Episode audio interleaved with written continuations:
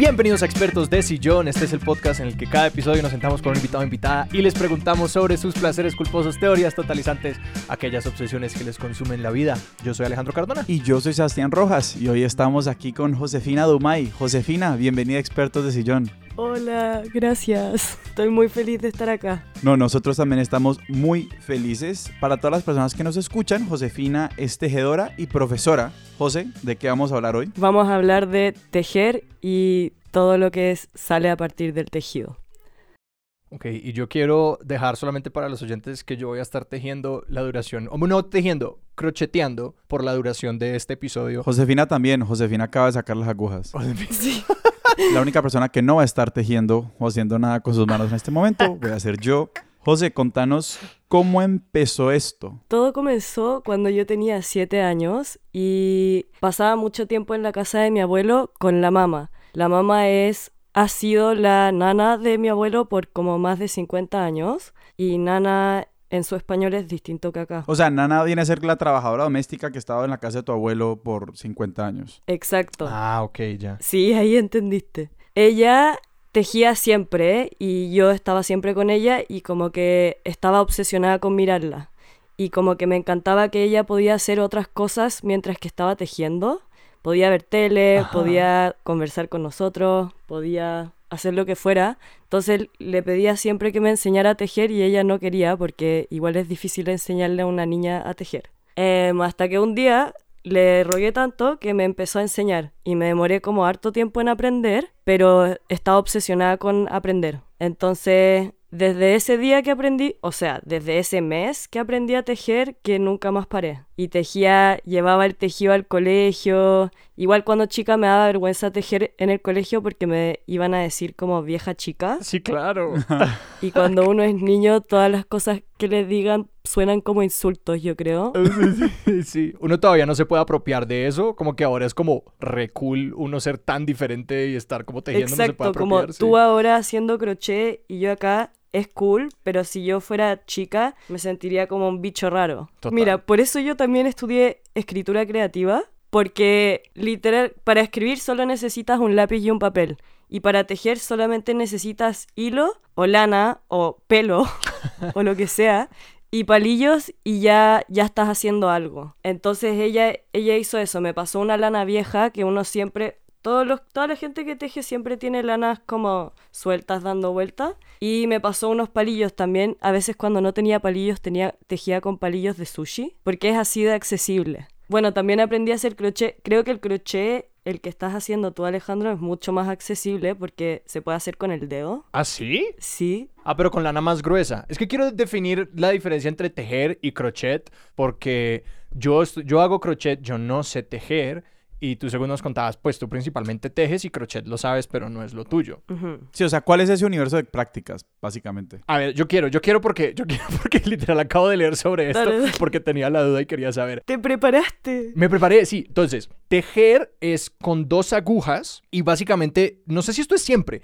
pero básicamente uno monta sobre una de las agujas que son largotas, uno va montando un montón de como argollitas del tejido. Entonces uno va cogiendo argollas sobre el tejido y luego con la otra uno hace alguna magia negra que yo no sé y ahí va como generando unos nudos que van dejando pues el tejido. Mientras que crochet eh, se hace a partir de nudos hechos con una sola aguja. Entonces, sobre una misma aguja que tiene un gancho al final, uno va haciendo nudos y como enredando la tela. Y el resultado es que uno puede tejer como mucho más finito y la tela es como más planita el resultado, mientras que el crochet, como son nudos fundamentalmente, las puntadas son más gruesas.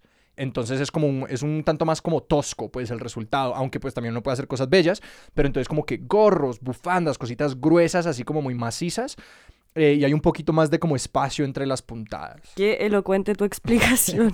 Sí, lo otro es que el crochet, el crochet es a partir de un punto, como un circulito, una argollita, y en cambio el tejido son uno parte con la medida Ajá. que quiere. Entonces pueden ser 100 puntos, pueden ser 60. El crochet siempre va a ser uno y vas agarrando otro y otro y otro. Es muy fácil, o sea, una vez que uno conoce lo que es tejido y lo que es crochet, puede distinguirlos muy fácilmente. Un fun fact del crochet que leí hace poco es que el crochet solamente se puede hacer por una persona. Es decir, no existen máquinas capaces de hacer crochet. O sea, existen máquinas capaces de tejer, pero cuando uno ve un vestido en Sara hecho a crochet que cuesta 20 lucas, no sé, Sí. 30 dólares, eso fue hecho a mano. Pura explotación. Es pura explotación, porque eso lo hizo un ser humano sin ninguna máquina y se demoró un día entero de 12 horas o más en hacerlo. Entonces devolvámonos a como esos primeros proyectos porque sí, entonces empezás con ovillos viejos y, y los, y los retazos porque uno, eso es otra como trauma irre- irresoluto mío que es como yo no sé qué hacer con todos esos pedacitos de, tela que van quedando de los proyectos que uno no acaba. Y luego a qué te graduaste, o sea, qué empezaste a hacer y para quién, porque digamos una cosa que yo tengo en este momento es que yo me, como que me cuesta trabajo inventarme proyectos porque como que no sé qué hacer, no, no quiero llenar mi casa de carpetitas, no, no me siento en el nivel de hacer una cobija, entonces tengo como un montón de como, no sé qué proyectos pequeños hacer, entonces más o menos cómo fue tu camino por allí. Bueno, ahora que tejo, porque ahora yo partí un emprendimiento de tejidos, Ajá. entonces no sé, como cada mes hago aproximadamente yo 10 suéteres, chalecos, Sí. lo que sea, pero como tejo tanto, tengo bolsas gigantes llenas de retazos, que tampoco sé muy bien qué hacer, pero si es que son largo, lo largo suficiente como para atarla a otro pedacito de lana, las guardo. Ahora lo que estoy haciendo es amarrarlos todos y es un proyecto experimental, como que quiero que se vean los amarres y hacer como una gran bola de lana experimental y con eso hacer un chaleco nuevo. Y con eso como que lo que quiero lograr es como que se vea la idea que está detrás, que es como no producir ningún tipo de, de desperdicio. Y además como ver, no sé si quede bonito, pero me encanta la idea de como que de todos los proyectos anteriores juntarlos sin ninguna Ajá. lógica y ver lo que pasa ahí. ¿Y cómo fue ese tránsito? Digamos, hablemos, hablemos de esos proyectos intermedios o de lo que hacías con el tejido antes de, de empezar a hacer ya chalecos y cosas para vender. ¿Vos qué hacías? Yo partí tejiendo, yo creo que lo que todos parten tejiendo, no haciendo crochet, que eran bufandas. Bufandas como de 10 puntos, de como menos de 10 centímetros de ancho, porque así uno se va acostumbrando al- a los puntos, al revés y al derecho, y va viendo cómo van quedando. Y yo cuando partí siempre se me iban los puntos. Cuando sí se te iban los puntos, ¿qué quiere decir? Cuando digo que se me iban los puntos es que... ah, Alejandro, explícame. Es difícil, sí, es un tanto difícil de explicar como sin esa ubicación espacial. Digamos que tu, tu, tu bufanda tiene 10 centímetros de ancho, ¿cierto? Esos son un cierto número de como puntos, de cadenitas, de, de amarrecitos eh, que te dan ese largo. Entonces digamos que en esos 10 centímetros tienes 20 puntos, ¿cierto? Por ponerle algo. Voy a tratar de, de ilustrar un poquito Ajá. lo que estoy entendiendo. Cuando ustedes dicen un punto, están hablando algo así como sobre la aguja de tejer, hay no sé, 10 o 20 o lo que sea, eh, Argollitas. argollitas, exactamente, y cuando uno cierra eso, básicamente pasa un hilo por entre eso y se cierra. Y entonces cuando tú dices que te pierde un punto es que se te iba una argollita Es sin trenzar, por decirlo así. Sin cerrar. Ujú. Y lo que pasa es que si uno se le va una de esas, imagínate que luego pues tenés una base de 20 argollas y luego empezás básicamente a repetir encima de eso en zigzag, ¿cierto? Para adelante, para atrás, para adelante, para atrás y vas alargando esa vaina. Si se te va una, ahora estás trabajando con 19 puntos. Uno a veces no se da cuenta porque sencillamente se volvió un poquitito más angosta, pero es solamente un punto. O sea, es medio centímetro por poner, por decirte algo. Y luego te faltan dos, y luego otra, y luego otra. Entonces si se te van yendo puntos, el- los dos extremos de la bufanda son desiguales. Y por eso es que una vez, exacto, uno ve bufandas o cosas que es como súper anchas a un lado Sí. y terminan angosticas al final. Es que cuando terminan angosticas es porque tú a propósito las fuiste sacando puntos. Pero esos puntos no quedaron sueltos porque tú les pasaste un hilo para que no se corrieran. Eso es alguien que lo hizo a propósito, pero cuando uno lo hace por accidente pasa que te saltaste un punto y ese punto no tiene amarre al final, entonces se va deshilando por el largo de la bufanda. Entonces queda un hoyo gigante de largo. Ah, en el crochet eso es diferente. En el crochet no pasa tan Sí, mal. en el crochet uno puede fallar puntadas. Es que el crochet es muy amigable para empezar, Ajá. porque uno la puede cagar tenaz con esas cosas y como que y se permite un poquitito, pero igualmente es un rollo porque digamos en proyectos más complejos, Sebas, si toca, por ejemplo, yo necesito que me acaben, yo estoy haciendo un proyecto que es a base de cuadraditos y luego voy a juntar todos esos cuadraditos. Un patchwork. Exactamente. si no me quedan del mismo largo los cuadraditos, que creo que son como 16 puntadas en cada lado, luego cuando los vaya a juntar, no se van a juntar. Entonces, eso es lo, lo que, lo, lo que dice vos es como esos principios de cómo uno aprender a coger todas las puntadas, aprender a contar los puntos, que las puntadas queden como del mismo, como que uno si, si uno aprieta mucho, por ejemplo, eso te da un resultado muy diferente. Si uno no aprieta lo suficiente, también queda como demasiada lana en un lugar. Entonces, como que esa es básicamente como la, la técnica que uno necesita como ir interiorizando, que eso es lo que sí diferencia a alguien que sabe como tejer o crochetear muy bien. Es alguien que como que las puntadas no le falla ninguna y les quedan como del mismo largo. Y José, esa de hecho es una de mis preguntas. Yo no sé si hay como otros elementos, como que distingue a una- un buen tejedor, una buena tejedora, aparte de esas cositas, porque yo sí me pregunto mucho, es como que, ¿será que esto es todo? Y el resto es como ir entendiendo más patrones y más complejidad y la creatividad. Yo ahora estoy obsesionada con las tejedoras. Voy a hablar, cuando hable de tejedoras voy a hablar en femenino porque creo que es un mundo más femenino. Sí hay muchos hombres que tejen, pero quiero que sea apropiado por la mujer. Algo con lo que me he obsesionado mucho de las tejedoras es, son e- esas tejedoras que se salen de las reglas. Entonces, por ejemplo, se les salió un punto y en vez de encontrar que eso es un error, experimentan y convierten ese hoyo que va quedando a lo largo en algo hermoso que se vuelve parte de, del experimento de esa ropa. Porque yo cuando partí a tejer encontraba que alguien que teje bien es alguien que teje todo parejo, que le va quedando todo como, como tú decías, como de los mismos tamaños, los puntos no tan apretados. O sea, tejer bien era tejer sin errores y poder tejer sin mirar. ¿Sin mirar? Sin mirar. ¡Wow! Eso me gusta del tejido, es que yo no tengo que mirar, pero con el crochet sí. Ok. Pero la gente que hace crochet sí me dice que ellos pueden tejer, o sea, hacer crochet sin, sin mirar también. Ahora en Instagram he conocido a muchas tejedoras que partieron como con la pandemia y son secas. Cuando digo secas en chileno es como cracks, como muy buenas. Son muy, muy, muy secas y partieron hace muy poco, pero tejen más lento, solo que tienen como un punto de vista más artístico que es a lo que iba después, como me encantan las tejedoras que pueden usar sus errores y convertirlos en parte de su arte y convertirlo en arte. Y eso, y eso me parece interesante porque digamos que hay como dos formas de, de lo que nos estás contando, de entender el tejido. Y una es, pensaba un poco si tejer igual se puede automatizar y se puede volver algo de gran escala. Esta idea de que se puede tejer de forma estandarizada, sin errores, y que uno le salgan 10 camisetas. Pues no sé, yo no sé si uno teje camisetas, no, estoy como dando un ejemplo Sí puede. pero teje suéteres de todas formas. Si le salen los 10 o 100 suéteres iguales versus igual 10, pero todos son distintos, así sigan más o menos, no sé, el mismo pa- patrón del tejido. Y quería entender un poco más cómo fue ese tránsito para ti de, de tal vez empezando buscando ese estándar de el error, que no se vea el error o hacerlo sin errores, a aceptar los errores y más bien considerarlos parte del arte y de algo que, que el tejido dé cuenta también de una, de una experiencia que va más allá de la, de la producción misma, o sea, que cuente una historia, no sé. Amo tu pregunta. Yo partí tejiendo también por la practicalidad. Otra razón por la que quería tejer e- es porque me cargaba pedirle a mis papás que me compraran algo. Buscaba dependencia a los, monetaria a los siete años. y yo sentía que el tejido era una forma de independizarme porque me podía hacer yo mi propia ropa. Y no todo, no me hacía mis pantalones, pero me hacía gorros, me hacía bufandas, me hacía guantes, vendía mis gorros, desde que empecé a tejer que vendía lo que hacía también.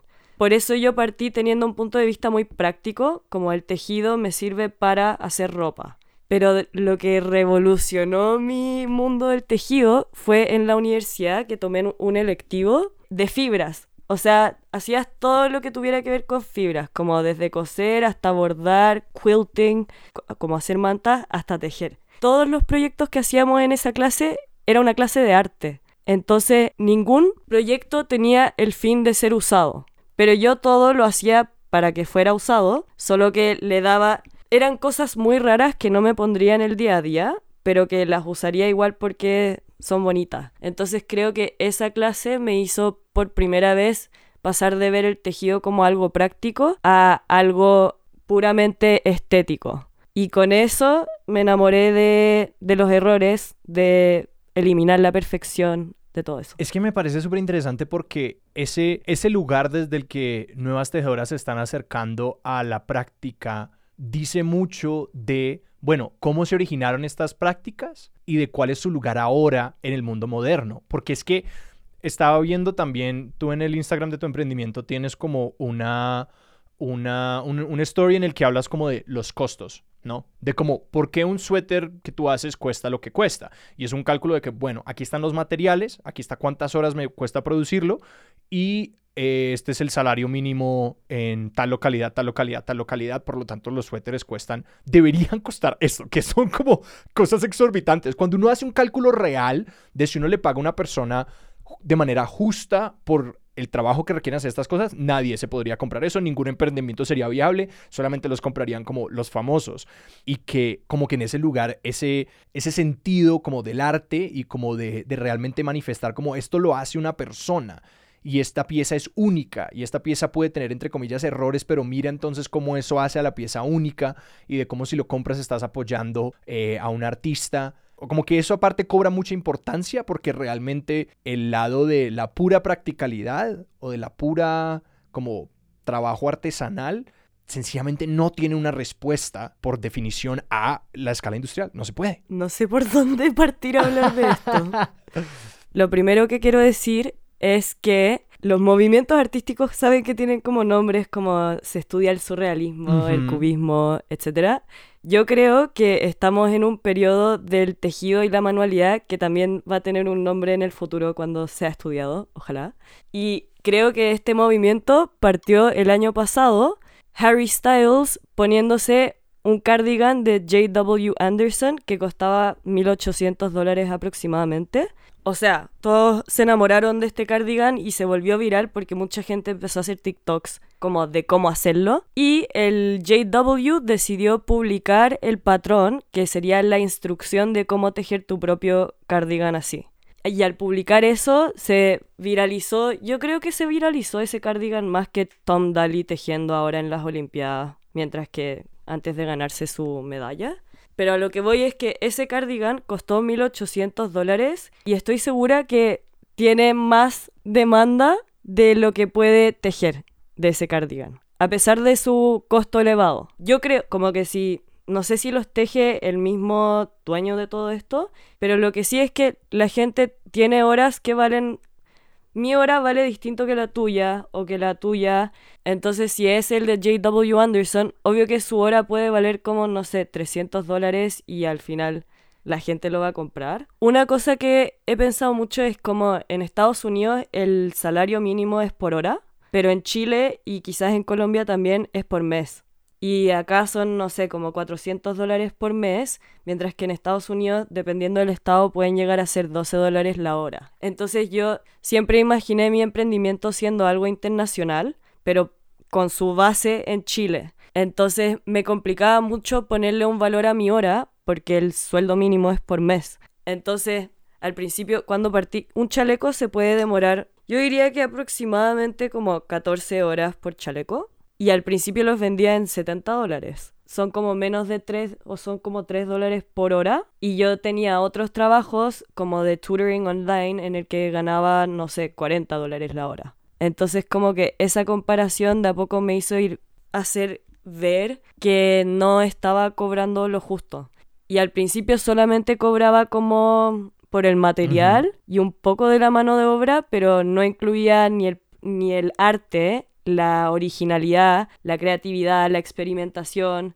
No se vendía como arte, sino que como artesanía. Sí. Y creo que, no sé, pueden poner un plátano con tape en el MoMA, creo que fue, y venderlo a un millón de dólares como arte, pero el tejido como que, el tejido práctico tiene un, una... se le mira en menos por ser artesanal. Pienso un poquito como en, esta, en, en- en- en el contraste que hay entre, por ejemplo, no, un trabajador valioso o una trabajadora valiosa es la persona, no sé, si seguimos hablando de suéteres, capaz de producir tres suéteres en una hora, porque es una, una trabajadora altamente productiva.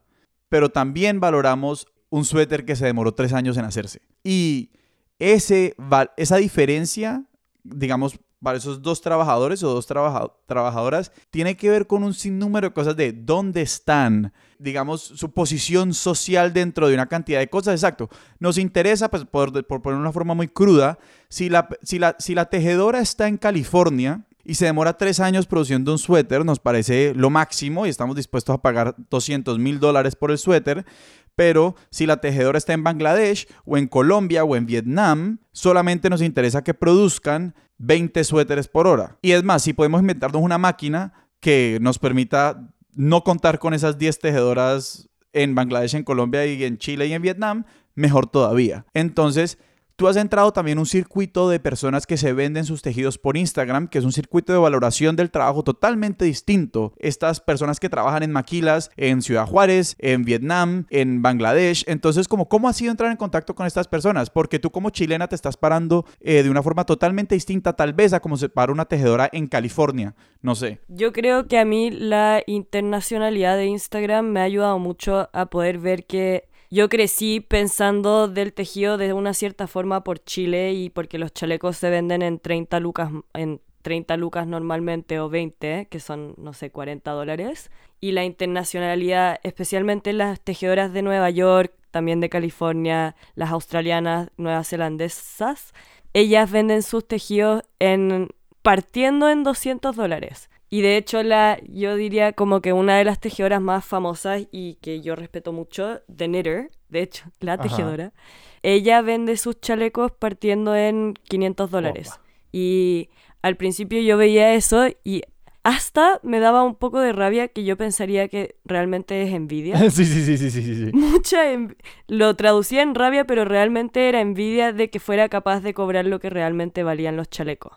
¿Y por qué ella cobraba 500, cobra 500 dólares? Porque de partida usa lana merino, hilada industrialmente, lo cual una madeja, o sea, si el chaleco pesa un kilo, probablemente se gasta 150 dólares solamente en el material. De ahí están las horas de sus tejedoras, porque además la gente, o sea, ahora yo contrato a otras tejedoras, pero lo que hacen como Shein o H&M es eso, darle muy poco valor a la hora de generalmente una mujer que trabaje en este lugar y al vender, el, vender al precio mínimo y ellos quedarse con la mayoría, pero que la trabajadora no importa. Entonces se gana como un dólar por día. Entonces esta galla, la de Knitter, lo que está haciendo es combatir eso al cobrar 500 dólares porque está valorando su trabajo como empresaria al mismo tiempo el trabajo de sus tejedoras que tiene en Perú y en Australia, y no respetándose, como que yo creo que también es un tema de respeto, como ponerle el, valor que vale a tus cosas.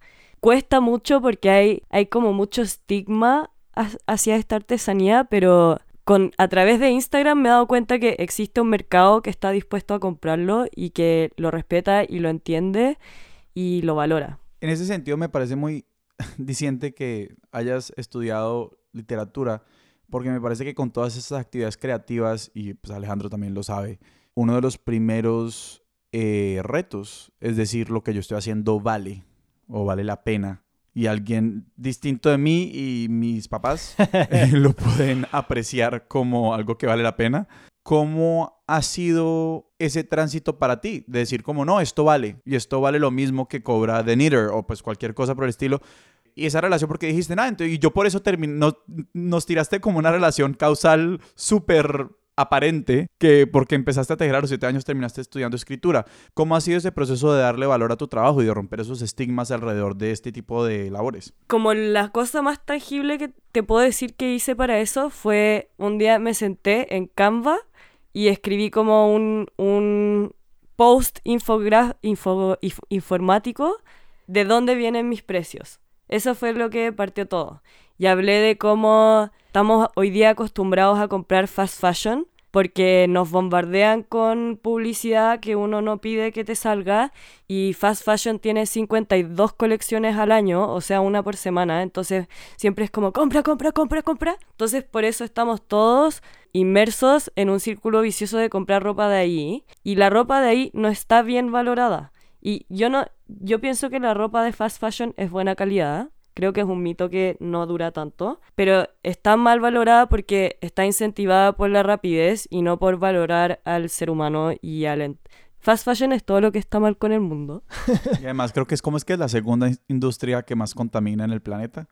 Yo estoy convencida de que las dos formas en que un ser humano, solo un ser humano puede hacer la diferencia es dejar de comer carne o dejar de comprar fast fashion. Pero entonces hiciste esta infografía. Sí, pues, hice esta infografía y dije, estamos acostumbrados a eso, pero ese no es el verdadero valor. Y yo sé que lo que yo estoy haciendo no es un bien necesario, como yo estoy haciendo ropa bonita, calentita, como que te dé un sentido de identidad, pero no te estoy haciendo como el pan de cada día ni las cosas que necesitas para sobrevivir. Entonces podemos decir que esto es em, un lujo, no una necesidad para partir. Entonces, si es un lujo, yo no tengo por qué ofrecerlo a un precio mínimo. Y segundo, si tú, que, si tú necesitas ropa barata y, y no quieres que sea fast fashion, puedes ir a la ropa usada. Y ahí vas a encontrar ropa barata que te dé lo mismo que el fast fashion sin hacer un daño terrible. Entonces expliqué también lo de las horas, conté que uno se demora aproximadamente 15 horas de mis chalecos y yo me demoro menos porque llevo, no sé, 17 años tejiendo. Pero como que desambigüé todo lo que está detrás del proceso y de por qué creemos que hay cosas caras y cosas baratas y de por qué un, no sé, como en hacer tutoring yo puedo cobrar 50 dólares la hora, mientras que por qué con eso puedo hacer eso y no puedo cobrar más de 5 dólares la hora por esto. Y al hacer eso, mucha gente respondió, lo compartió. Y ahora me pasa como siempre hablo de este tema y cuando alguien me dice, wow, qué caros tus chalecos, que pasa muy poco, uno de cada 20, 30 personas, simplemente les, les digo, te invito a ver mi post tanto o mis historias destacadas en las que digo esto y esto y esto de los precios. Y ahí me quedo tranquila porque tengo una justificación. Aunque no debe, eso lo hago por mí, pero no tengo por qué justificar mis precios tampoco. Sí, que de partida te toca como que, claro, en las, en las tutorías o en como tantas otras profesiones no toca justificar como ese trabajo porque, porque vale lo que vale y sencillamente se aceptan esas cosas cuando este sencillamente no. Y otra cosa que quería decir era que dijiste 14 horas por saco chaleco. O sea, yo estoy haciendo un saquito y hice cálculos y es por ahí entre 40 y 50 horas lo que me voy a demorar. Ajá. sea, realmente- Pero crochet. Es que yo creo que es porque Ok, es crochet. eh, me, estás, me estás convenciendo de cambiarme a, a tejer solamente por, por la eficiencia y por poder ver televisión y no tener que estar mirando todo el tiempo el tejido. Me pasa que justo ayer hablaba de esto con una amiga, de que el tejido, para mí y para mucha gente, yo puedo tejer mientras que Sí. enseño en Zoom. No sé si esto debería salir, pero cuando estoy en Zoom haciendo mis clases online, siempre tengo el Ajá. tejido debajo. Y, el estudiante no ve que estoy tejiendo y yo estoy muy, muy Sí. concentrada, pero cuando voy al colegio físicamente yo no puedo llevar mi tejido. O sea, nadie me ha dicho que Sí, no claro, lo haga, no. pero me ha pasado que de repente tejo y sé que los niños se mandan Snapchat, historias de Snapchat como la profesora está aburrida así que está tejiendo. Y, en- y lo que me pasa con eso es como, ¿por qué es aceptable agarrar tu celular en una reunión Mm. o en donde sea, pero no tejer? Porque el, te- el teléfono sí te distrae, pero el tejido para mí es como respirar.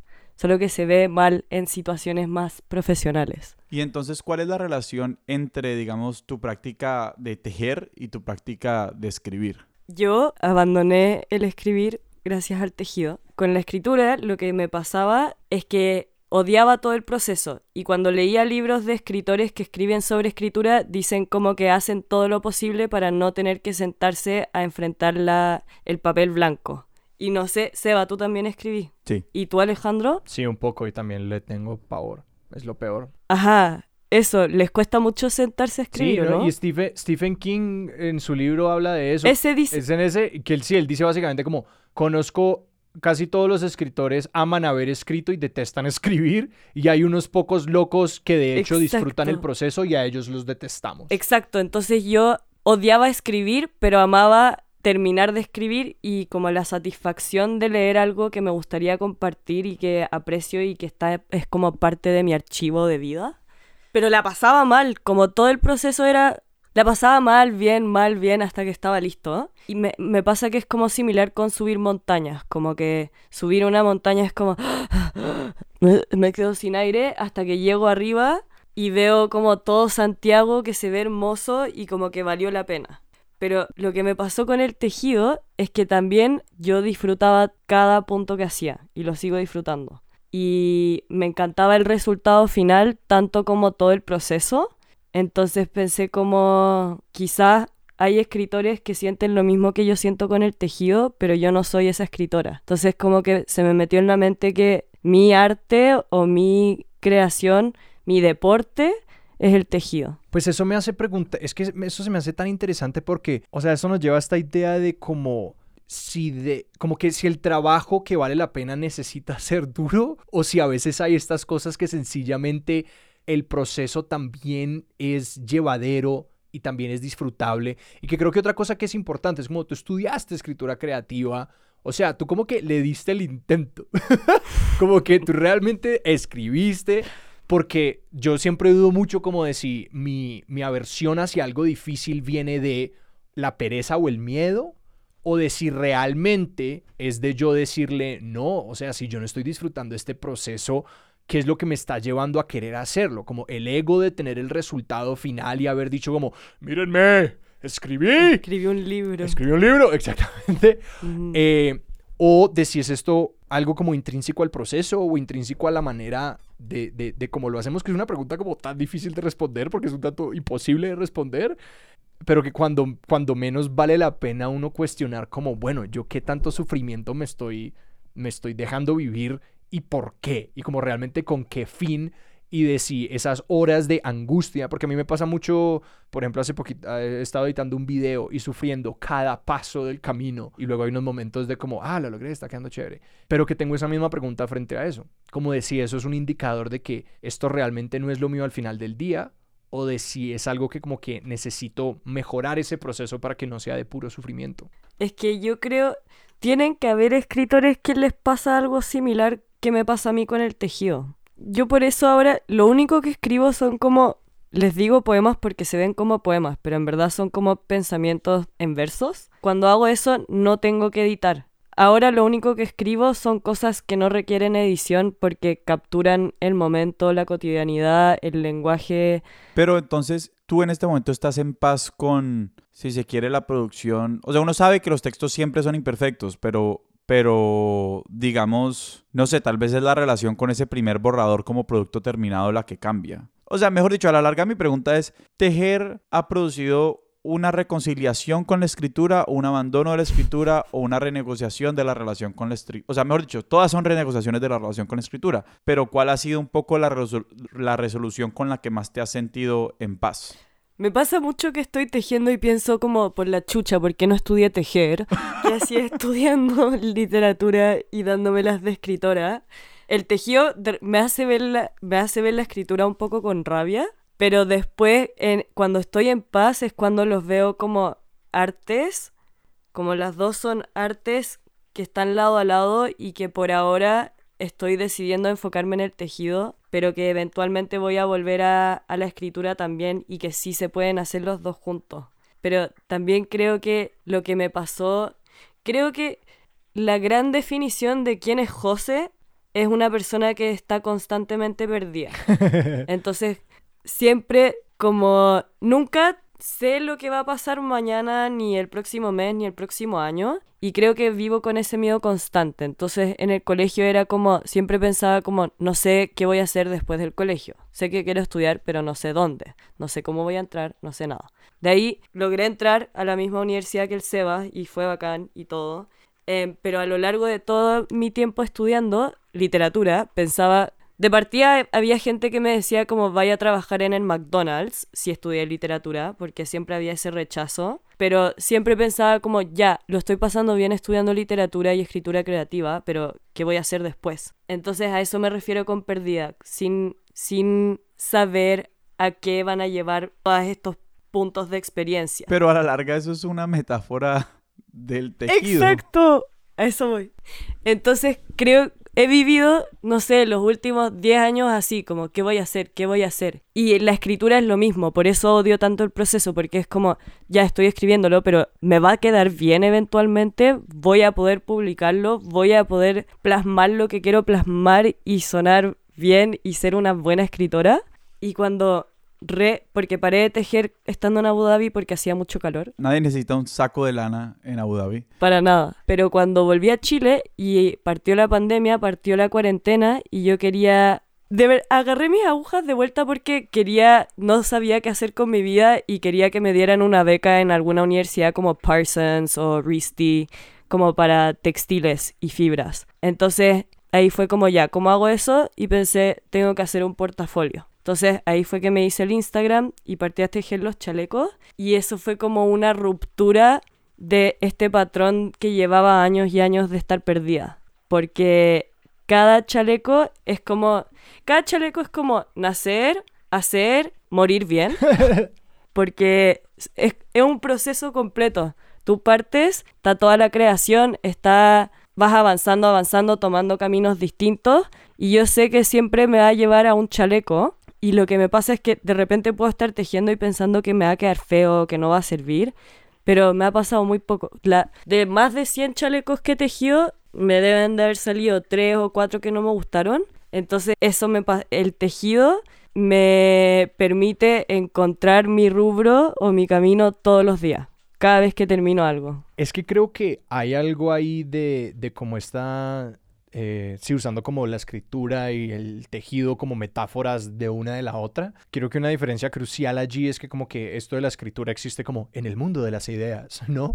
Como que es esta cosa abstracta, mientras que el tejido es pues tan profundamente concreto y material y que yo también soy una persona que ha pasado mucho tiempo como desconectado de la materialidad. Es muy fácil vivir en la angustia como perpetua de esto que es, porque además como que todas las, no solamente el producto en sí mismo, sino como la manera en la que se le da valor y esas métricas también existen en el mundo de las ideas, como que también son una cosa que al final del día uno puede cuestionar y uno puede decir, no lo entiendo o no lo comparto y que para mí remitirme a, estos a estas cosas como de, de, de, como de tejer como un hobby es tan refrescantemente concreto y tan refrescantemente como eh, definitivo. Es como que, pues te dieron las puntadas o no, te gustó el saco o no, como que, y también es algo con lo que las, lo que está en juego es mucho menor, ¿no? Es como que, pues hice un gorrito que me gustó o no, que para mí sirve mucho explicar, pues, lo que ha pasado en pandemia con tejer, entre tantas otras prácticas, que, pues en un momento en el que todo se volvió virtual, pues que tejer era una manera de como devolvernos a nuestro mundo material y tener como anclas en la materialidad. Y sentirnos productivos. Como que eso también me pasaba con, con el Zoom y todo, que era como... Y al hacerlo algo que vendía incluso más, porque era como, como tú dices, estoy haciendo algo tan, tan, tan tangible, es tan tangible que te lo puedes poner y puedes salir y la gente lo puede ver y puedes decir que lo tejiste tú. Pero en cambio el mundo de la academia, de la filosofía, de las ideas, siempre va a haber algo que mejorar, siempre va a haber una edición más que hacerle. Entonces yo creo que eso también es algo que me enamora del tejido, que es sentirme productiva, sentir que estoy haciendo algo y al convertirlo en un emprendimiento se vuelve algo como, estoy, puedo decir, estoy trabajando como me estoy ganando mi plata del mes haciendo esto, así que miren lo que estoy haciendo, se justifica que lo esté haciendo y pasando tanto tiempo en esto. Ojalá las tejedoras pudiéramos tener el ego de un escritor. Total. Como ojalá yo te dijera soy tejedora y pensaras en mí altamente como piensas en la Joan Didion o en la Virginia Woolf, ¿cachai? No, pero es exactamente por eso que me parece muy interesante, porque estamos como metidos en estos circuitos de valoración que son ampliamente desiguales, que penalizan de formas mucho más crueles a las mujeres por el trabajo que hacen, que las silencian y que las invisibilizan. Por eso me parece muy interesante como cuando dijiste, y cuando yo decidí tejer, has hablado de dos cosas. Dijiste, me quería ganar una beca en uno de estos institutos de diseño para hacer como fabrics y, y textiles. Y me encontré también a Instagram. Y como que a mí me parece que hay una, una tensión, pues, no una tensión, pero como hay dos elementos. Está Instagram como una forma, como un medio que te permite acceder a como comunidades que te permiten darle valor a lo que haces, al mismo tiempo que te permite, si se quiere, también escapar los otros circuitos de valoración y certificación institucional que son las universidades. O sea, tú con tus seguidores y tu comunidad de interlocutores en Instagram no necesitas que RISD o que Parsons o no sé cualquier escuela de diseño te diga como, eres lo suficientemente buena para que te demos una beca. Como, ¿cómo fue esa negociación? O sea, ¿cómo has vivido eso? Lo que me interesa de eso es que yo tomé una clase como de fibras, como contaba antes, en la universidad y me abrió el mundo del arte, como de tejer arte en vez de practicalidad. Entonces, como que eso también me... Vivo en un mundo demasiado concreto ahora mismo como, como decía el Alejandro, y me falta ese otro lado que tenía antes en la universidad, que es más teórico, que es más de pensar, reflexionar y todo eso. Yo creo que el tejido para mí, volver al tejido ha sido un acto de volver a mis raíces.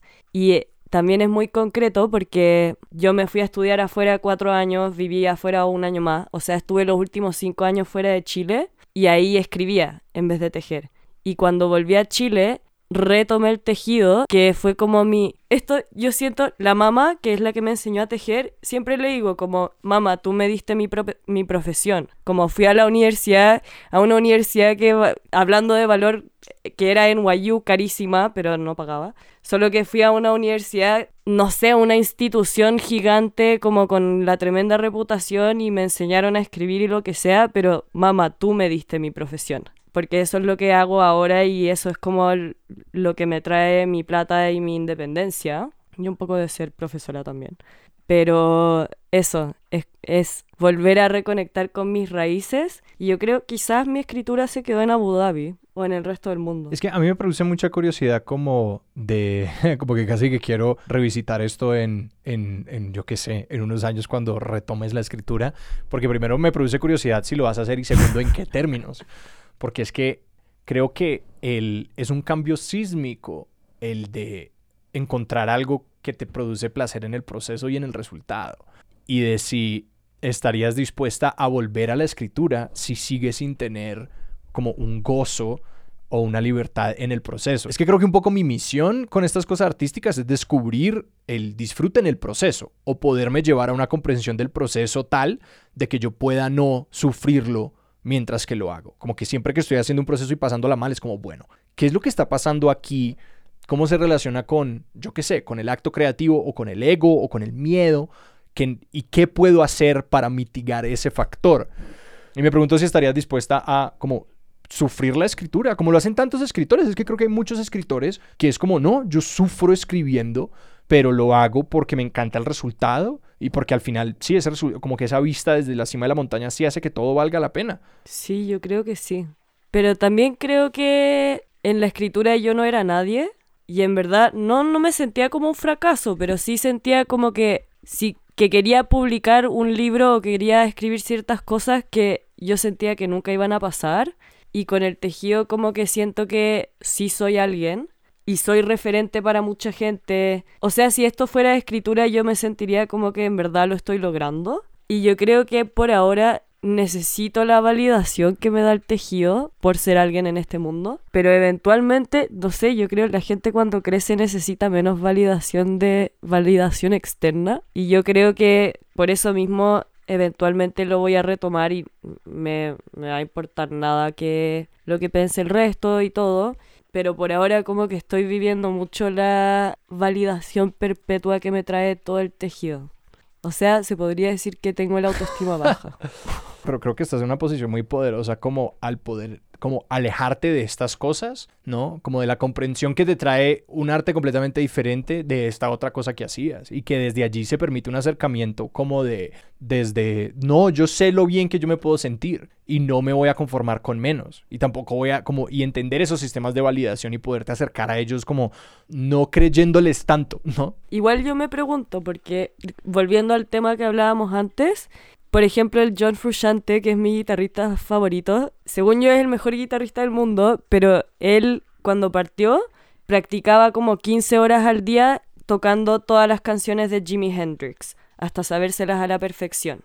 Bueno, conmigo me pasa similar, que podría pasar como 18 horas del día entero tejiendo, a veces sin darme cuenta, pero haciéndolo nomás. Y yo creo, no podría hacer eso tocando la guitarra. Mi prima es esquiadora olímpica y entrena cinco horas al día. Va al gimnasio dos veces, sube un cerro, Después, eh, tampoco podría hacer eso. Y yo creo que tal cual como la Noel, como mi prima, o como este cabro, el John Frusciante, o como yo en el tejido, hay gente así en escritura. Pero yo no soy esa persona y no, no creo que voy a hacerlo algún día tampoco. Pero es verdad que yo no, no lo logré en la escritura, así que me fui al tejido. Hemos hablado hasta ahora de la dimensión como filosófica del tejido y metafórica del tejido, pero sí hablemos de la dimensión plenamente táctil y material. Hablemos de los materiales. ¿Cómo se eligen las lanas? ¿Qué lanas te gustan más? Uno cómo desarrolla esa sensibilidad. Ya, Alejandro, ¿tú cómo elegiste esas lanas? Yo tengo esa gran duda por eso, porque, por ejemplo, yo en este momento estoy trabajando con un, creo que esto es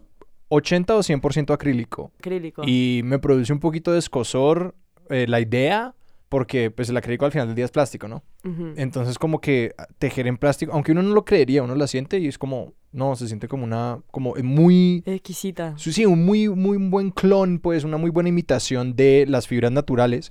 Y la elegí, ¿por qué? Porque la verdad yo he tenido mucha dificultad encontrando como lanas en los colores que necesito, en las cantidades que necesito. Siento que lo que hay acá en Colombia es muchísimo acrílico. No he podido encontrar como sitios donde vendan como... Yo creo que nunca he visto un merino, como una lana merino, eh, eh, como en tiendas Ujú. aquí casualmente. Ujú. Entonces realmente salió, partió de eso. Y es eso, yo también estoy tejiendo con acrílico y estoy tejiendo con tres hebras para que quede más grueso. De hecho, eso hago yo. Pero esta es la lana de la que tú hablas y la que yo estoy usando ahora es como la más universal. ¿La merino? No, la acrílica. Yo estoy tejiendo con acrílico también. ¿Y por qué es tan universal? Porque es BBB, es buena, bonita y barata. Y la encuentras donde sea. Pero me pasó similar que tú. Cuando yo partí, quería partir este emprendimiento y yo veía a The Knitter o a la Hope McCauley, no sé si les ha aparecido en Instagram. Ella es como la tejedora más famosa del mundo, que hace como chunky knits con, con lana merino, que son como hiper gruesos, que pareces una oveja y son muy coloridos y como que toda la, la Dua Lipa lo usa, la Gigi Hadid. yo veía eso y yo quería usar esa lana merino, pero cuando partí esto, al principio llamé a muchas influencers que tejían con otro grosor de lana merino en Chile y les pregunté si sabían dónde podía conseguir un hilado particular que es el que yo quería. Y na- todos me decían como que en Chile no se está produciendo por la pandemia, pero por lo que ahora entiendo no se produce en general. La lana merino que hay es importada. Lo que yo, yo encontré lana merino importada y teñida por hilanderas, por, por una familia en el sur, que me encantó, pero no era la que yo buscaba, porque era un hilado más artesanal, lo que significa que el hilado no es liso, sino que va cambiando de grosores. Y yo quería el hilado industrial, porque es completamente liso y como está tratado tiene menos olor a oveja. O sea, tiene olor a ser comprado, no sé, de una tienda. Tiene olor a aire acondicionado. Ajá. Eso. Entonces, llevo un año buscando esa lana merino y me había... Nunca me rendí, solo que, no sé, de repente voy al baño y pienso quiero lana merino y busco. es como que la, la búsqueda nunca terminó hasta que la encontré. Pero la encontré en Inglaterra y la tuve que importar y me costó... Me costó una cantidad y después tuve que pagar la, el doble Los por, impuestos. por importarlo, por el shipping, por todo Uf. eso. Entonces no es muy sostenible. Lo otro es como lo que hablábamos de valorar. Siempre escojo acrílica, ese es como el material que más uso porque me permite hacer cosas hermosas a un precio más bajo, porque es muy barato el acrílico. Pero al final del día todas las lanas tienen como si a ti te da como repudio que sea de plástico, pero todas, absolutamente todas las lanas tienen sus cosas buenas y sus cosas malas. Como si nos vamos, el acrílico, lo bueno Ah, es que es vegano. es vegano. Exacto. Que es muy curioso porque uno creería entonces que la lana vegana, porque acabo de entrar a la tienda en internet de Hope Macaulay, que es esta como diseñadora famosa que nos acabas de mencionar, y hay dos categorías, merino y vegano. Y vegano es acrílico. Exacto. vegano- Vegano es acrílico. Y los vende igual a 350, 400 pounds. Entonces no es por el material, es por la marca. Y ella me encanta porque ella, su proyecto de título fueron estos chalecos y como que la- lo vieron en la calle y Vogue la puso y ahora es muy famosa. Pero sí, el acrílico, el marketing es, es lana vegana. Pero lo malo es que tiene estos microplásticos que se van al mar cada vez que uno lo lava. Y de ahí si te vas al algodón, sigue siendo vegano, pero la explotación a, lo, a la gente que hace el algodón. De hecho, hay un documental que se llama True Cost, que habla de eso, como del fast fashion y sus consecuencias, y una es el algodón, como que hay este, este, este village en India donde, no sé, como el 50% de los granjeros se suicidan después de... Y todos nacen con enfermedades por toda la toxicidad y Monsanto y todo eso. Entonces sí, es vegano, pero es algodón y tiene estos problemas. Y la merino o la lana de alpaca, uno nunca va a poder estar 100% seguro que no maltrataron a esas ovejas o que vivían en buenas condiciones. Entonces yo pienso, no estoy haciendo fast fashion, así que en algo estoy aportando. ¿Y cómo ha sido trabajar con otras eh, tejedoras? Porque a la larga, yo, ¿qué tanto aprendes tú de ellas y qué tanto es tú comunicarles a ellas también una serie de procesos que quisieras que ellas siguieran? Al principio me rehusaba a contratar a otras tejedoras porque pensaba, por ejemplo, si yo ahora fuera a agarrar el crochet de Alejandro y hacer lo mismo que está haciendo él, quedaría distinto. Y de hecho, si yo fuera a hacer otro cuadradito, me quedaría distinto, siempre tendría sus diferencias. Entonces yo pensaba que era imposible conseguir que otra persona que no fuera yo llegara a un resultado con la identidad de Winter Bunker, que es mi, mi bebé. y finalmente fue como, quiero crecer más, así que lo tuve que hacer y encontré, puse en Instagram como, ¿alguien quiere tejer para mí? Y me habló la Vale. Y la Vale, la Vale es, ella estudió arte de hecho, y tejía con su, o sea, teje, llama a tejer y la gente que teje ama tejer y hacer crochet también. Y ella como que tenía un ojo visual que me encantaba, como que ella podía combinar los colores, comprometer, como hacer un acuerdo conmigo para combinar los colores como ella quisiera, pero también que se vieran como de mi estilo. Entonces, ella, con ella yo creo que lo que más se intercambió fueron como ideas artísticas, de valores, pero igual esto partió en pandemia, entonces teníamos como, yo la iba a ver el fin de semana y ni siquiera me, la pasaba a buscar a su casa, se subía al auto, nos estacionábamos como en algún lugar que se pudiera parar y ahí nos quedábamos como un ratito cortito porque el COVID entonces como que nunca nos podíamos como sentar en la casa y de verdad como... Tejer juntas, que es de horas. Ajá, eso como que ahora que las puertas se están abriendo más, igual me interesa eso, como poder ir a pasar el día con una de mis tejedoras y que tejamos juntas. La otra, la Lili, que es bacán, es costurera también, entonces, y, y teje increíble, como teje Parece que también aprendió a tejer como yo a los siete o algo así, pero es mayor que yo, entonces tiene una técnica y también me gustaría aprender de ella como cosas de costura, como cómo coser las etiquetas, todavía no ha pasado. Es decir, y ese proceso de colaboración, ¿cómo se da? Porque mm, ustedes cómo trabajan, porque pues también está todo este mundo de los patrones que, al que realmente hemos entrado mucho, pero yo para este proyecto que estoy haciendo en este momento aprendí a leer un patrón y me sentí como el crack de cracks, porque pues uno primero empieza, yo creo, con el videito de YouTube, por lo menos si uno aprendió en pandemia y aprendiendo solo, como un videito de YouTube en el que uno puede como ver lo que la gente está haciendo si nadie te va a enseñar a como, bueno, y pásala por aquí porque es como súper difícil al comienzo uno como entender pate, ¿por dónde meto la aguja? Porque uno, uno lo que ve es sencillamente una telaraña de un montón de lugares por donde la aguja podría entrar. Y, eh, y, ya uno después de hacerlo es como tan obvio y tan natural por dónde es que tiene que ir la aguja. Pero los patrones son sencillamente como un PDF en donde está escrito en abreviación. Eso me carga. Sí, eh, yo, para mí era como aprender a leer un cifrado, otro idioma, porque entonces uno ve CH1, SP3. H2O. Ah, sí, sí, es como una fórmula química totalmente. Porque lo que te están diciendo es eh, qué puntadas y qué patrones toca hacer en la manera más breve posible. Y uno se siente leyendo la Matrix una vez que uno aprende a leer como el resultado. Yo tenía como un, un, blogcito de notas en el que sencillamente era como el cifrado así súper rápido que cae en un pedazo de papel y es como, aquí hay un saco. Entonces mi pregunta es, es decir, con tus tejedoras, primero, con tus tejedoras, ¿ustedes como tienen patrones o cómo les comunicas esto es lo que necesitan?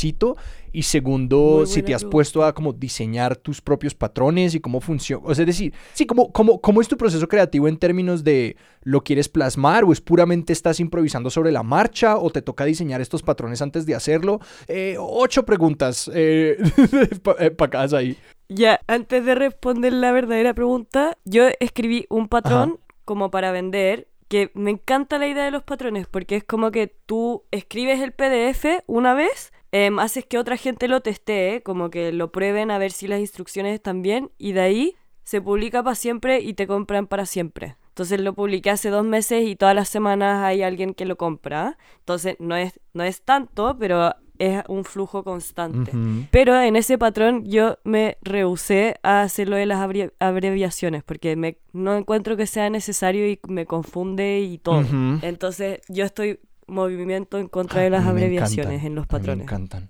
En serio. Y puede, y puede ser sencillamente porque a mí me gustan las cosas como oblicuas y arcanas. Entonces. Que se vea sí, que la gente vea que sabes leer algo imposible de, le- pues es lo que- de descifrar. Exacto. Yo quiero que la gente me vea a mí con un pedacito de papel que lo que tiene son un montón de letras y números que parecen como algo que va, va a ser alimentado a la máquina Enigma. Ahí estás elevando el tejido o el crochet. Sí, total. He tenido la suerte de que las tejedoras que, que han entrado en Winter Bunker saben muy bien cómo tejer, como que tienen toda la técnica que se requiere. Entonces yo, yo les llevo los colores que yo decido, les muestro un chaleco de referencia y les digo cuántos puntos montar. Hacemos como pruebas de tensión y les digo cuántos puntos montar y de cuántos centímetros de largo lo quiero. Como que le- les anoto las instrucciones de cuántos centímetros, cuántos puntos y les doy una imagen de referencia. Pero les digo como, quiero que quede de esta onda, pero hazlo como Ah, quieras. sí. He tenido la suerte de que todas, todos los trabajos que han hecho me fascinan. Y siento que tienen la, la identidad similar a esta. Pero me, me cuesta contratar a más personas porque me da miedo que no, no sea tan increíble como ha sido hasta ahora. Pero es decir, no hay muchísima variación como entre esos patrones, como de la manera como tus otras tejedoras saben hacer un saco y la manera que tú haces un saco. Es decir, el resultado, porque yo me imaginaría que el resultado sería como súper diferente o que, y que puede como que haber la misma identidad en términos de pues los colores o el feeling o como sí, el, el- el tallado o cosas así. Eh, pero no es muy diferente eso. No hay, co- no hay como mil maneras de tejer un saco. Es que eso es lo que yo les digo cómo hacerlo. Porque hay mil maneras de tejer un saco, efectivamente. Pero, por ejemplo, el- la estructura más común que yo uso son dos cuadrados, como frente y trasero, Ah, y dos rectángulos ya.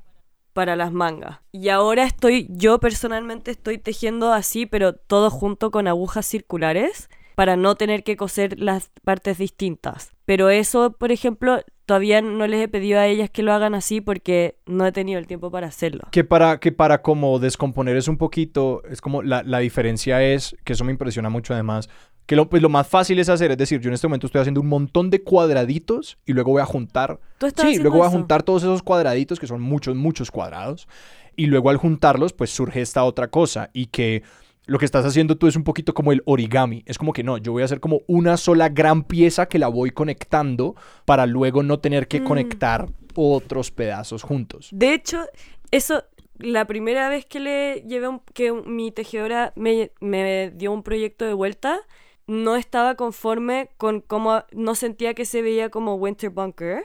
Porque de colores estaba magnífico todo, pero cuando me lo probé, las costuras para unir las, las cuatro partes no, no eran como yo las quería. Entonces, de ahí en adelante decidí que a mis tejedoras solo les iba a hacer tejer como los cuadrados o los rectángulos, pero que me los entregaran a mí para que yo los cosiera. Ah. Y eso me ha funcionado como... Creo que en la costura está el toque de mi marca, O sea, en la unión de esos pedazos grandes. en la unión de esos pedazos. Eso le da su identidad. Aunque eso está por cambiar porque ya una de mis tejedoras ya empezó a coser las partes y sigue teniendo mi misma identidad. Y, y, pues, por ser muy minucioso, es decir, en esas costuras tú qué buscas, que se vean pero no se sientan, ahí tú qué buscas como en principio.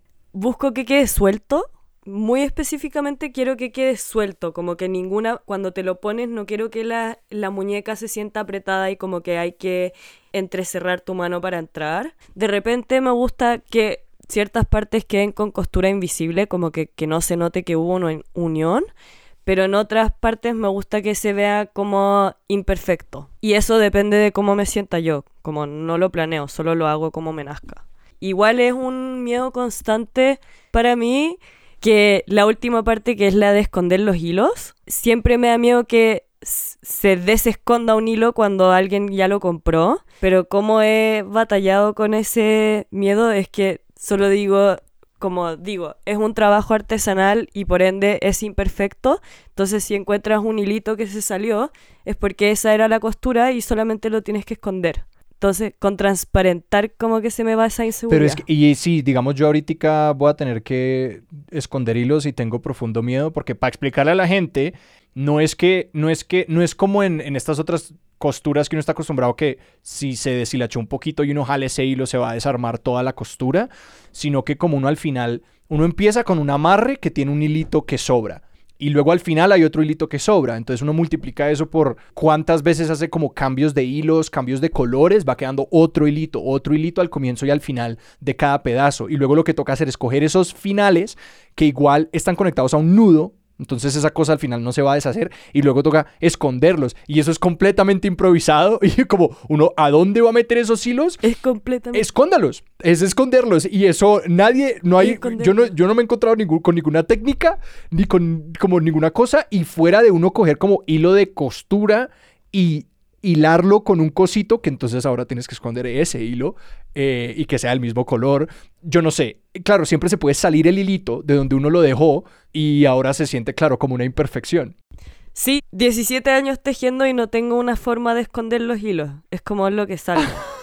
y me da tanto miedo no, pero claro. Eh, y de hecho, la gente, como cuando termino un chaleco, soy muy impaciente y como que, bueno, antes, lo terminaba y lo, me iba a sacar fotos al tiro y mis amigas que siempre, me encanta porque toda, toda la gente que me quiere siempre me manda fotos de tejido, me mandan sugerencias de cómo presentar mejor todo esto. Y muchas me decían como, José, no puedes sacarle fotos a tus chalecos si tienen hilos colgando simplemente córtalos. Y yo les tenía que explicar que no se puede solo cortar el hilo. Si lo cortas, se te va a desamarrar el nudo y se te va a desarmar todo el chaleco. Entonces, ese, yo odio las costuras, entonces, y se demora como, no sé, una hora extra o más porque yo cambio de color todo el rato. Entonces, eh, es la parte que menos me gusta y quizás es por ese miedo de que se vaya a salir un, un hilo de su escondite. Yo haciendo cálculos, el proyecto actual que estoy haciendo, tengo 58 cuadraditos oh. eh, y 5 cambios de color. Por cuadradito. Por cuadradito. O sea, tengo 580 hilitos que esconder. Me cago. Va a ser lo peor. Para mí eso es una pesadilla. Va a ser lo peor. No sé qué voy a hacer. Porque además no sé cómo esconderlos en escala industrial. Entonces eh, estoy eh, muy angustiado. Yo tengo una pregunta. Creo que la cuarentena y, digamos la, el tiempo que hemos pasado como en nuestras casas en este último año largo, al año y medio ya, a causa de la pandemia, nos ha también obligado a renegociar o a entender nuestra relación con la ropa de una forma totalmente distinta. Y me parece que como que el, el saco, el chaleco, el suéter es siempre, uno pues porque es como esta idea de como yo quiero estar cómodo, yo quiero estar calientito, yo quiero estar tranquilo en mi casa o, o en cualquier otro lugar, no sé. Quería preguntarte, José, ¿Cuál es el mejor saco? ¿Cuál es el saco perfecto? ¿Qué tiene que hacer un buen saco? Es que está el saco calentito que que está el calentito y está el bonito, y está el bonito y calentito. Y ese es el mejor, el que es bonito, calentito, con el que yo puedo dormir. Seba, yo sé que tú no eres este tipo de persona, yo sé que tú te levantaste de tu cama en la cuarentena y te duchabas al menos día por medio, ¿cierto? Todos los días. ¿Tú? ¿Sí? Bueno, yo no era así. Yo podía pasar cuatro días en mi cama tejiendo sin cambiarme de ropa. no muestren esto. Y un chaleco ideal era uno que, que no fuera tan abombachado, como aglobado, para que no me incomodara en mis actividades del día a día.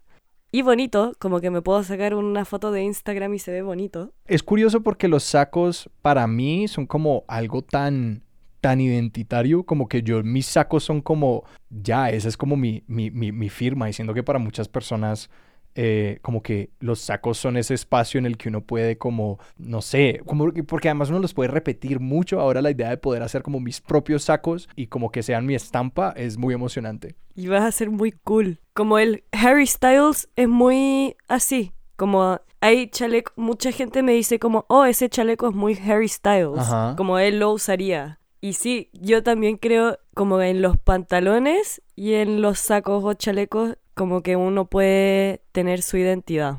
Yo no creo que los chalecos que yo tejo son lo más cómodo del mundo como de ese estilo. No son chalecos para vivir tu cuarentena. Son chalecos para hacer un statement. Ajá, ajá, ajá. O para darte una identidad. O eso que tú dices que, que bacán cuando me haga mis chalecos y salir a la calle con eso. Son como un, mírame, yo me hice esto. Estoy usando color en una ciudad donde todos se visten de negro, blanco y gris. Así que además uno nunca teje en blanco o en negro. Como que siempre es la búsqueda del color eh, en estas cosas. Entonces sí, uno siempre acaba usando cosas muy coloridas. En el crochet muy Ujú. colorido. Sí. Pero en Chile es todo jeans, blanco, negro, gris. Y yo creo que eso es porque cada vez que uno va al mall es como lo que encuentra. Y eso, yo creo, esa es como una de las cosas que de mis metas con Winter Bunker, que sería combatir con el mall. Como darte una opción de individualizarte a través de tu estética y de cómo te ves. Hay ciertas prendas que entonces a uno le empiezan a como expandir la imaginación de uno cómo se puede vestir y cómo se puede presentar. Entonces que uno se, se compra ese primer saquito que es muy aventurero, uno luego, no sé, a mí me han, me han enamorado tanto ciertas prendas. Como yo tengo un saco como muy colorido que es medio a retazos y es comprado como de una tienda muy industrial también, que me ganó muchos... Todo el mundo era como, ese saco, ese saco, ese saco.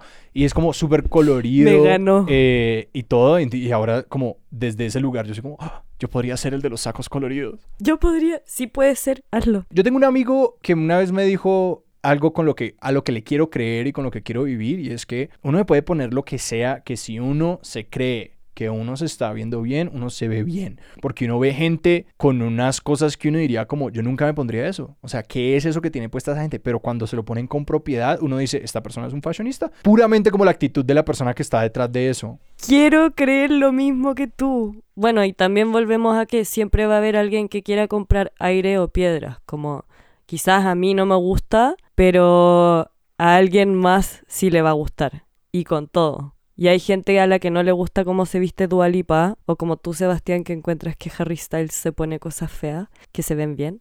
Yo, yo, yo no dijo, yo no, literalmente, yo solamente sé que Harry Styles le copió a Juan Gabriel. Eso es todo lo que yo sé de Harry Eso Styles. es todo. Josefina, si alguien quiere entrar en este mundo y que creo que entonces la, la, la pues creo que es más allá de solamente como de, de- de ponerse este tipo de cosas, no, es como si alguien quiere empezar a tejer o crochet, porque no me puedo resistir a, a incluir lo mío porque creo que es más fácil. ¿A dónde lo vamos a apuntar? O sea, ¿cómo es esta vaina? Y creo que también, ¿por qué deberían hacerlo? Váyanse a YouTube. YouTube tiene todo. O sea, sí creo que las cosas es más fácil cuando, si uno no tiene idea, es más fácil cuando alguien te introduce a eso, alguien que sabe, como una abuela Sí. o como tu tía. De hecho, yo cuando chica iba en micro, no sé a qué edad, no a los siete, pero iba en, el, en la micro, en la guagua, en el bus. Eh, y cuando veía gente tejiendo, me iba a sentar al lado de ellas, siempre eran mujeres, y les preguntaba como, ¿qué estás haciendo? ¿Cómo se hace ese punto? ¿Cómo no sé qué? Entonces, para empezar, yo creo que es mejor que alguien que tengas acceso a esa persona físicamente y no solo a través de Zoom, que esa persona te muestre lo básico y después el resto, todo YouTube. Yo hasta el día de hoy, como si no sé hacer un punto, lo busco en YouTube. Eso de esconder los hilos, lo encontré en YouTube distintas técnicas. Y también lo he ido aprendiendo de otras tejedoras o de mi abuela. De hecho, yo cuando chica me daba, siempre pensaba como, ya, amo, amo a la mamá y que es como mi abuela, y siempre pensaba que no quería que se muriera porque la amo, pero además porque si se muriera no me podría ayudar a arreglar mis errores. Tanto pensaba yo que solo ella me podía ayudar, pero una vez que aprendí fue muy fácil como ir adquiriendo nuevas técnicas con solo mirarlas o buscar en YouTube. Y que se presta también para uno ir como descubriendo sus propios errores. Como de cuando yo empecé a... A mí me fascinó este patrón porque... Ah, bueno, y también como que yo le podía escribir a la persona que subió este patrón, le escribía a su Instagram y ella me respondía como, no, sí, yo creo que eso puede funcionar. Como que yo le hice unas preguntas sobre unas puntadas y fue genial. Yo me sentía como hablando con una celebridad. Era como que... Y ella diseñó este saco yo le estaba haciendo preguntas. Pero o sea que para, para, agregar mi respuesta a eso es que yo soy una persona como profundamente como ansiosa y energética y que todo el tiempo está como eh, eh, subiéndose a las paredes de toda la energía que tiene y que para mí hacer crochet es una gran manera de como dirigir energía adicional eh, en maneras positivas.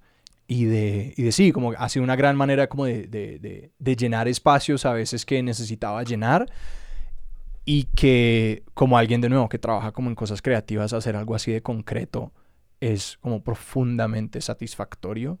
Y que repitiendo lo que tú dijiste hace un rato, es como lo único que uno necesita es una aguja y un ovillo de lana y uno puede empezar. O sea, cualquier persona en una tarde podría hacer su primera bufanda. Es que no hay una barrera detrás. Y no va a ser la bufanda así matadora, pero uno pero puede que salga bien, como totalmente bien. Todas tus razones son increíbles de por qué partir. Y también, por ejemplo, yo fumo cigarros, que es mal, pero tejer me hace fumar menos, porque... Y también yo creo que fumo porque en actividades sociales me gusta, por la ansiedad social quizás, me gusta estar haciendo algo como con las manos todo el rato.